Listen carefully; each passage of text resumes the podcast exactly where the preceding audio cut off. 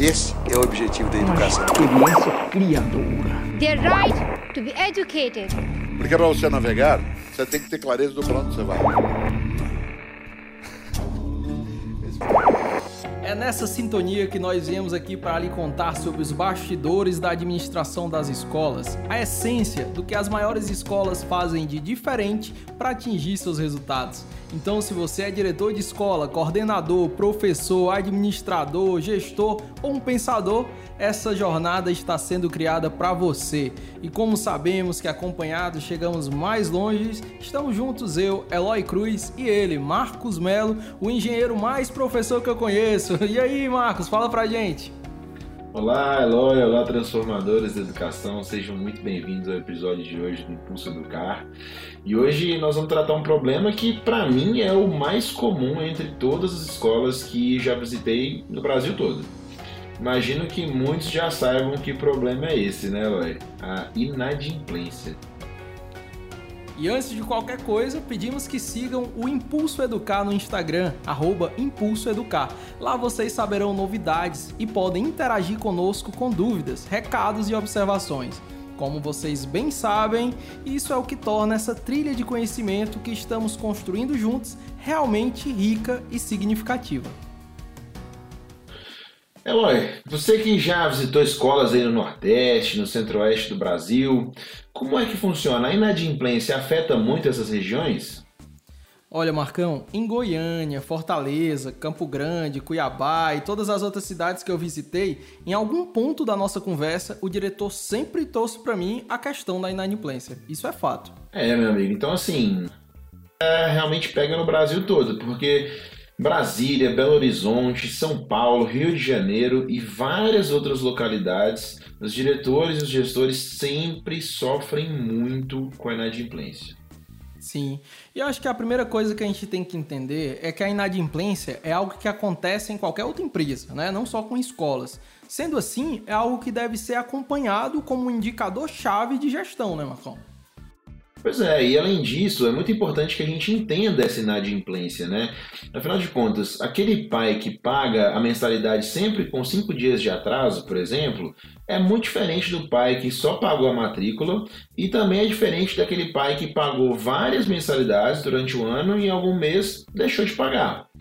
É importante a gente fazer esse destaque porque são situações diferentes e situações diferentes requerem planos de ação diferentes para mitigar esses problemas. Isso é fundamental, né? Então, como falamos no episódio anterior, queremos que nossa conversa aqui seja sempre muito prática. Então, essa é a primeira dica. Faça a divisão de seus inadimplentes em grupos de acordo com o padrão de comportamento. Dessa forma, você poderá traçar estratégias para serem executadas que sejam mais assertivas para aqueles clientes. Por exemplo, o pai que paga alguns dias atrasado ele tem um impacto no seu fluxo de caixa dentro do mês, né? Você tem aquele impacto dentro do mês.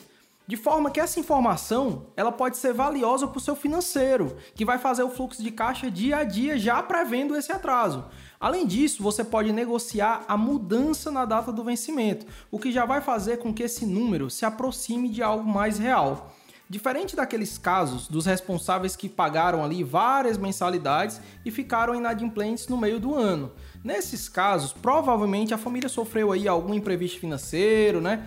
E, e, a negociação e a empatia nesse momento podem inclusive ser uma grande ferramenta né, para a fidelização daqueles clientes. É, tem também aqueles casos que pagam somente a matrícula e ficam inadimplentes durante todo o ano, né? E aqui a gente entra numa outra área que é dúvida para muitos. É de extrema importância que os gestores saibam exatamente quais são seus direitos.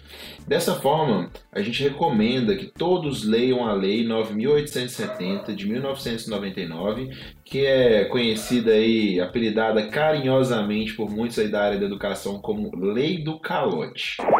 Se eu não entender a cultura de uma empresa, a cultura de um local, e a cultura de uma sociedade, a minha regra, a minha norma, o meu objetivo, todos os esforços que eu faça se tornam absolutamente inúteis.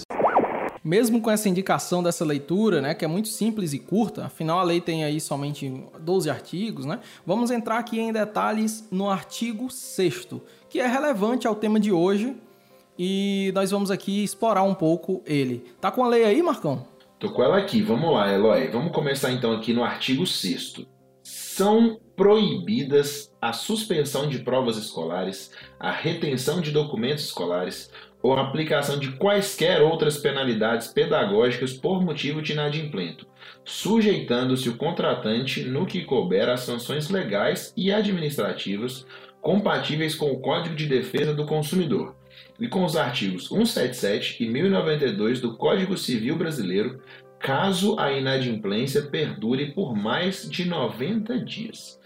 Depois disso aqui, a gente tem alguns incisos que mas antes de entrar, explica pra gente aí o que que esse, essa parte do artigo quer dizer, Eloy. Beleza. Marcos, esse artigo, ele quer dizer que os pais são sim passíveis de ações em relação à inadimplência de acordo com o Código do Consumidor e o Código Civil, né, se, está, se estiverem aí inadimplentes por mais de 90 dias. Isso quer dizer que a escola pode cobrar judicialmente sim o recebimento desses valores, levando esse devedor até ter o nome no SPC e Serasa, coisa que às vezes muita escola não tem ideia de que pode ser assim. Então vamos lá, Eloy, continuar desbravando essa lei aí. Inciso 1. O desligamento do aluno por inadimplência somente poderá ocorrer ao final do ano letivo, ou, no caso do ensino superior, ao final do semestre letivo, quando a instituição adotar o regime didático semestral. Então aqui a gente pode ver o grande sofrimento das escolas, porque o serviço educacional ele deve continuar sendo prestado até o fim do ano letivo. A gente tem que entender que, apesar das escolas também serem um negócio, o serviço que nós estamos prestando está diretamente ligado à formação de uma criança ou de um jovem. Então, essa parte ela existe para garantir que o aluno não seja prejudicado na sua formação, tendo que trocar de escola no meio do período letivo. Né? Bom, inciso segundo. O estabelecimento de ensino fundamental, médio e superior deverão expedir a qualquer tempo os documentos de transferência de seus alunos, independente de sua adimplência ou da adoção de procedimentos legais de cobranças jurídicas. Então, assim, mesmo que você tome ações judiciais cabíveis, a escola tem a obrigação de expedir os documentos do aluno para matrícula em outra instituição.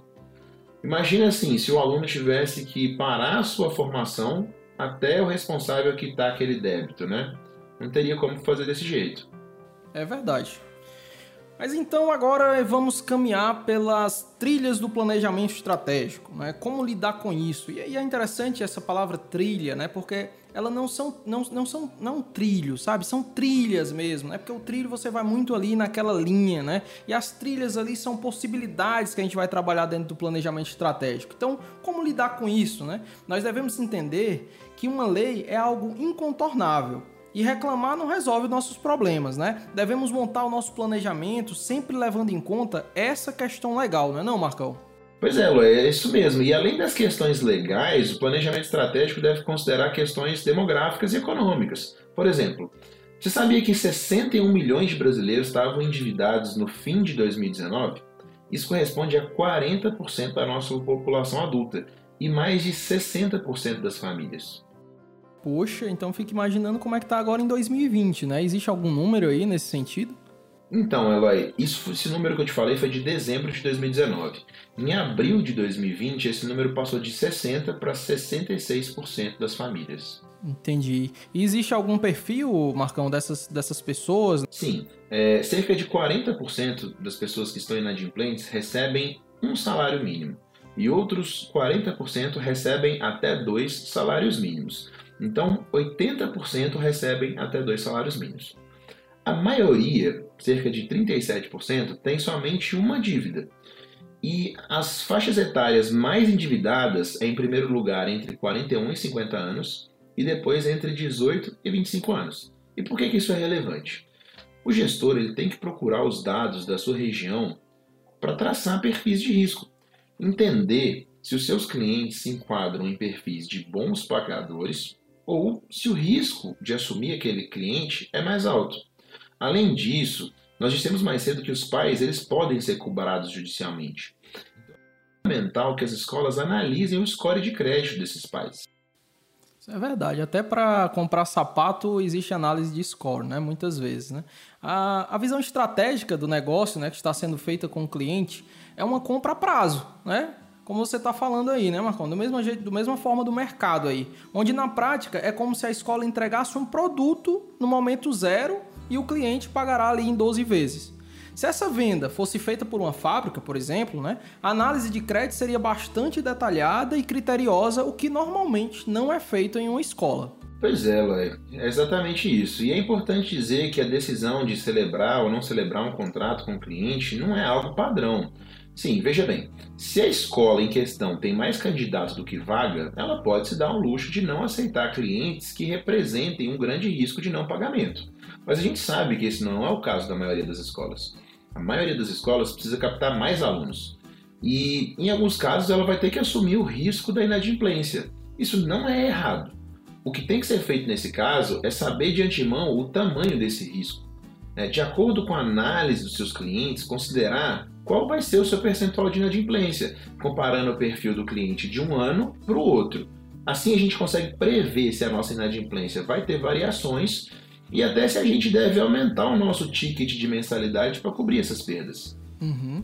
E vamos imaginar, né? Então, imaginando que temos aí uma previsão de 15% de inadimplência. A escola aí tem dois caminhos, né? O primeiro é construir o seu fluxo de caixa, considerando essa perda. Ou seja, se eu tenho 100 alunos que pagam um real por mês, eu devo considerar no meu faturamento mensal que será de 85 reais e não 100 uma vez que não receberei todo, né? Não receberei tudo, levando em conta aí a inadimplência. O segundo caso é quando a escola prevê essa inadimplência e percebe que com o faturamento de 85 reais não será uma empresa saudável aí não terá condições de arcar com suas obrigações financeiras. Nesse caso, a escola deve ratear a inadimplência dentro do seu preço, né? Já está previsto ali dentro do seu preço aquela inadimplência. Então vamos lá que eu vou ver se eu entendi aqui e vou ajudar os nossos, os nossos ouvintes aqui com a minha, com a minha parte de engenheiro. Acho que a conta é a seguinte, né? Se a mensalidade é um real e a inadimplência é 15%, nós vamos fazer uma fração, 1 dividido por 100% menos 15%, ou seja, 1 dividido por 0,85. O resultado vai ser a nova mensalidade, que dá 1,17. Perceba que sim, se a gente multiplicar 1,17 uhum. pelos 85 alunos que realmente vão pagar a mensalidade, nós vamos ter 100, que é o faturamento que a gente precisa. É isso aí, justamente isso. Né? O que nós devemos entender nesse caso é que a nossa inadimplência deve sim entrar na composição da mensalidade. Bom, agora que a nossa escola conseguiu ali traçar o seu perfil socioeconômico, né, de seus clientes, baseado nisso, previu sua inadimplência e levou isso em consideração para montar o seu preço e o seu fluxo de caixa, vamos ao último ponto. Marcão, essa, essa vai para ti, tá? Essa, essa é pesada. Dá ou não para diminuir a inadimplência? Essa é a pergunta, né, Ela? Essa é a pergunta. Assim, é, acho que Vale destacar, primeiro, que a inadimplência ela pode vir de um outro problema, que é a própria percepção de valor que a família tem sobre o produto, né? Acho que um exemplo engraçado que a gente já comentou algumas vezes, ela é aquele, aquele diretor que fala pra gente que o pai tá sempre inadimplente, mas que aquele pai é de BMW. É, será que a gente está de fato conseguindo fazer com que o pai e a família, de forma geral, consiga perceber o valor do que a gente está entregando naquele produto? E assim, nós vamos ter um outro episódio aí específico da área de marketing para falar isso, né? Onde a gente vai tratar de produto a gente vai ter mais em detalhes. Então vamos lá, né? Em relação à inadimplência, primeiro ponto tenha uma régua de cobrança efetiva. Você precisa ter uma forma de comunicação padrão para conectar com seus clientes inadimplentes. Inclusive, é positivo, até na sua régua de cobrança, uma comunicação que o boleto vencerá naquele dia. Né? Essas comunicações elas podem ser feitas por SMS, e-mail, WhatsApp, né? E existem aí plataformas e robôs até para o envio desses automatizado dessas mensagens. Mas mesmo sendo automatizado, né, o nosso conselho é que a sua abordagem ela não seja, né, não seja essa abordagem automatizada. Né? O que estamos falando aqui são daquelas mensagens. Por exemplo, vamos lá, de maneira bem assim prática, né? Seu boleto vence hoje, não esqueça. Aí depois, seu pagamento da escola está cinco dias atrasado. Caso tenha tido algum problema com o boleto, entre em contato através do número tal. Né? A outra, seu pagamento está 10 dias em atraso, saiba que estamos aqui para lhe ajudá-lo né, e a resolver essa pendência. Entre em contato através do número X. Né? Essa régua ela vai evoluir de acordo com a inadimplência do cliente, escalonando para ligações, até cartas, né, por exemplo, é o novo, né, carta, mas, mas carta é bem utilizada ainda, tá? Além disso, dentro da régua de cobrança, deve estar ali previamente definido o que você o seu funcionário poderá fazer em cada etapa. Em que momento, por exemplo, em qual tipo de cliente poderão ser negociados descontos? Né? Fica essas perguntas, né? Quando não haverá é, cobrança de juro e multa? Podemos fazer aí um novo parcelamento, né? Às vezes as escolas são muito passíveis assim em relação a essa coisa de juros e multa, né? Quem chega lá às vezes e, já né, abona logo e tal, né? Eu acho que tem que ter essas políticas mesmo. Essa é a política de inadimplência e ela deve ser toda, toda documentada. Perfeito, Eloy, perfeito, é isso mesmo. A escola tem que ter uma regra de cobrança clara, como ela vai entrar em contato com os clientes e uma política de inadimplência, né? Quando é que vai dar o desconto, quando é que vai tirar a multa, e como você falou, é isso mesmo, perfeito, cara. E assim, tendo essa regra de cobrança e a política de negociação definida e documentada, um outro ponto muito importante é deixar claro isso com o cliente e registrar quando fizer um acordo. É importante que o cliente assine referente a essa nova negociação, né? Nem que seja de maneira online, né? Porque além do respaldo jurídico, isso vai criar uma nova obrigação no inconsciente daquele cliente, né? Se nós não estivermos falando de uma pessoa que está agindo de má fé, um novo combinado entre as partes cria uma sensação diferente é menos provável que um cliente atrase uma nova dívida do que a segunda parcela de alguma coisa que ele já está devendo. Lembra que 40% dos devedores só tem uma dívida. Então é aquela, mensal, aquela mentalidade, né, Eloy? Assim, é, essa aqui eu já estou devendo. Então eu vou tentar não atrasar essa outra. É. Eu vou te confessar que já passei por alguma coisa parecida com isso aí. É, eu também, eu também.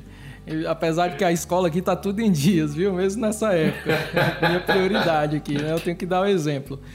Mas assim. Tempos né? antigos, Eloy, tempos antigos. Mas por último, uma dica valiosa, né? Que a, a maioria das escolas, nas das grandes escolas aí segue, né? A gente tá falando aqui também de, de resolver esse problema, né? O que é que as grandes escolas fazem em comum, né? E, e, essa dica é que existem muitas empresas especializadas em cobrança, né? Algumas especializadas em cobrança de mensalidades escolares, especificamente. Essas empresas elas já têm essa régua de cobrança aí bem desenhada, né? Estratégias que podem ser adaptadas a cada realidade. Na maioria dos casos, a escola ali não tem um setor de cobrança e criar pode ser muito mais dispendioso do que contratar alguém, né? Um, alguém especialista, né? Que vai ali diluir os custos desse setor entre vários clientes. Dessa forma, você tem um prestador de serviço especializado para isso e pode focar em outros aspectos da sua escola que você queira dar mais atenção. Pois é, Lai, pois é. Dessa forma, chegamos ao final do episódio de hoje. E aí, quem tiver dúvidas, sugestões, elogios, críticas, a gente gostaria muito que vocês mandassem através do nosso Instagram, @impulsoeducar, e vai ser um prazer enorme conversar com vocês e quem sabe até trazer esses insumos para um novo episódio, né? É exatamente isso. Então, assim, obrigado a todos, muito grato, né? Lembre-se do grande Paulo Freire. A gente, nós fizemos algumas postagens aí, né? Acompanhe as postagens do, do Instagram. A gente faz isso com muito carinho, né? Todo esse conhecimento gratuito aí para vocês. Então, a educação não muda o mundo, como disse Paulo Freire, né? A educação muda as pessoas, pessoas que mudam o mundo. Então, é dessa forma que nós nos despedimos hoje do segundo episódio sobre inadimplência. Até o próximo episódio. Um abração.